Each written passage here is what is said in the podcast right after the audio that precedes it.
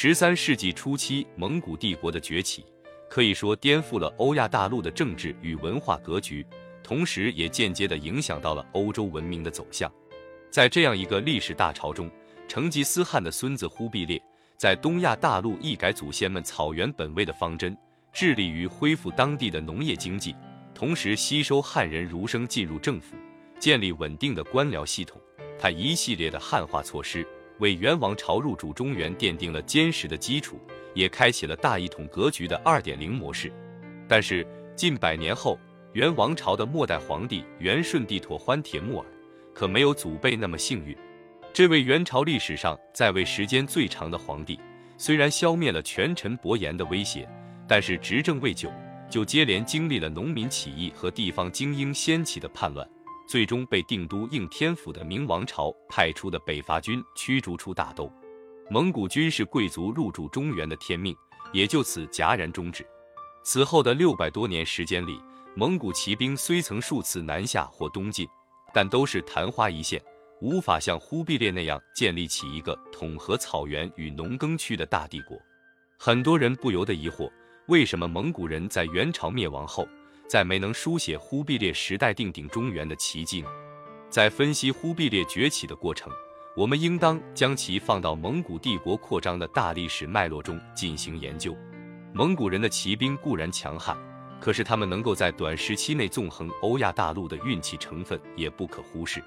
蒙古军事集团初崛起时，整个欧亚大陆几乎处在一种四分五裂的状态当中，与蒙古内部的统一趋势形成鲜明的对比。当时，在大陆的西北地带，斯拉夫人建立的留里克王朝与立陶宛、波兰征战不止，同时其内部的贵族又趁机敛权，从而加速其衰落。在波斯高原，阿拉伯人建立的阿拔斯王朝同样处在内部贵族纷争的状态中，他的死对头拜占庭帝国也仅能在地中海以东维持住自己在小亚细亚西部的少数领土和都城君士坦丁堡。可即便如此，他们仍然遭遇了十字军的洗劫，拜占庭经济残破不堪，尚需要时间恢复。在南亚次大陆上，印度北部地区被数个突厥人建立的王国所控制，其中以德里为中心的穆斯林突厥王公势力最强大。而在印度的南部，达罗毗荼人始终保持着对德干高原的控制，并轻松挫败了数次异族军团的南下。说完了远处，再看蒙古高原附近。在高原西南部的天山南北地区，由契丹帝国后裔建立的西辽政权王室，由于接纳了乃蛮部落的王子，反被归降自己的乃蛮人所毁灭。在西辽的西部，中亚强国花剌子模觊觎西辽土地已久，所以积极派兵干预，双方掐架不断。在蒙古高原南部，立国三百多年的西夏王朝本就国土狭窄。而且其宗室内部也陷入到了无休止的权力斗争中，西夏根本无暇顾及蒙古发生的事情。在蒙古高原的东南，曾经凌驾于蒙古人之上、由女真军事贵族建立的金国也趋于衰落。此时，他们正与偏安长江以南半壁江山的南宋围绕陕西南部和淮河流域展开激战，互有胜负，谁也吃不掉谁。漫长的战争消耗了金国有限的国力。也加深其内部的社会矛盾。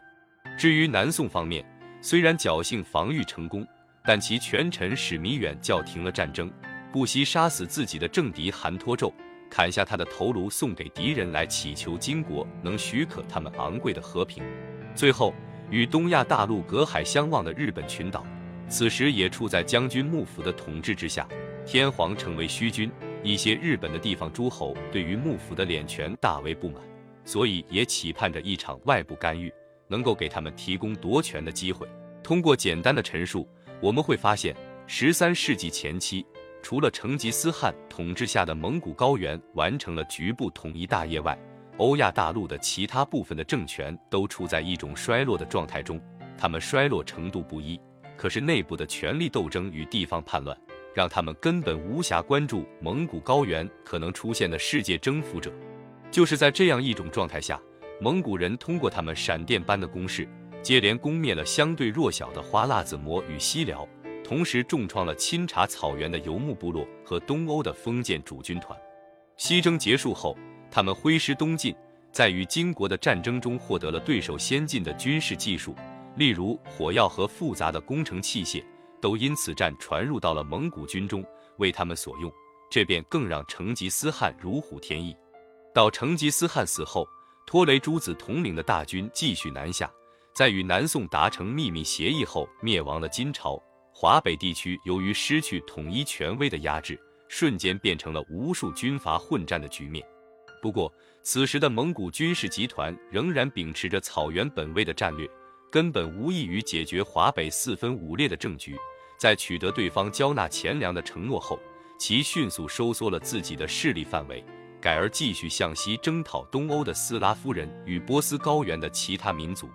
从中我们可以看出，蒙古人不是一开始就把定鼎中原作为自己的主要目标，真正在中原建立稳定的统治秩序，还得等到成吉思汗的孙辈才有起色。这也更说明了当时的蒙古人运气有多好，他们的成功有多么的偶然。从某种程度上讲，忽必烈的成功。正是因为他及时坐上了这趟顺风车，可是当元朝覆亡以后，整个欧亚大陆的政局又发生了巨大逆转，这和蒙古人崛起的时候已经完全不一样了。在斯拉夫人生活的地区，莫斯科公国的君主通过假意讨好蒙古统治者来扩张自己的势力，逐步摆脱其统治。在波斯高原上。蒙古人建立的伊尔汗国被成吉思汗家族的远亲帖木儿军团颠覆，可是帖木儿本人执着于军事征服，无异于和平建设，所以在他死后，分裂局面继续持续着。帖木儿集团的败落，让一度被其压制的中东的突厥人缓过劲来，他们重新集结起来，进攻拜占庭的政治中心君士坦丁堡，并于一千四百五十三年将其攻破。这就是后来叱咤风云的奥斯曼土耳其帝国。在南亚，帖木儿的后裔重新集结了忠于自己的突厥军团残部，并利用当地的诸侯矛盾频繁出击，成功控制了印度北部地区，建立起了莫卧儿帝国，与南部印度教王宫进行对峙。从此我们可以看出，在蒙古高原的西部，同时出现了三个强大的政治势力，他们分别是莫斯科公国。奥斯曼帝国与莫卧儿帝国，三大帝国都处在上升的阶段，蒙古人向西扩张的道路就此被牢牢堵死，只能向东。蒙古高原内部此时也回归到了分裂的状态当中。元顺帝死后，他的后人被当地其他军事贵族袭杀，失去了蒙古人众望所归的成吉思汗后裔的统帅后，局面不断失控。接下来谁能称霸高原，就得让拳头来说话了。于是。经过激战，在草原内部也大致分化为鞑靼和瓦剌两个军事集团。明朝皇帝朱棣对于蒙古高原统一所可能造成的威胁有所觉察，所以积极出击，努力维持瓦剌与鞑靼相互制衡的局面，让他们无力窥伺中原。但是朱棣死后，蒙古高原暂时出现了瓦剌一家独大的局面，他们的首领也先在土木堡一战俘获了明朝皇帝。想借此进攻北京，重写忽必烈的神话。不过，由于此时明朝统合了长江南北的社会力量，不像金朝那样腹背受敌，所以得以集中全力迎战。力主守卫京师的兵部尚书于谦，从华北和华南调来了大量生力军救援北京，与京城守军联合出击，逼退了野先的大军。野先本就抱着试试的心态进攻北京，一看定鼎中原无望。只能释放英宗皇帝，然后向西扩张。结果攻打北京受挫，让也先在部族联盟内部威望大跌。一部分贵族趁机发动政变，杀死也先，而这也进一步加剧了蒙古高原内部的分裂趋势。十七世纪晚期，天山南北又出现了准噶尔汗国。可是此时的准噶尔部首领噶尔丹受到侄子策妄阿拉布坦威胁。外部又同时面临沙皇俄国与清王朝的夹击，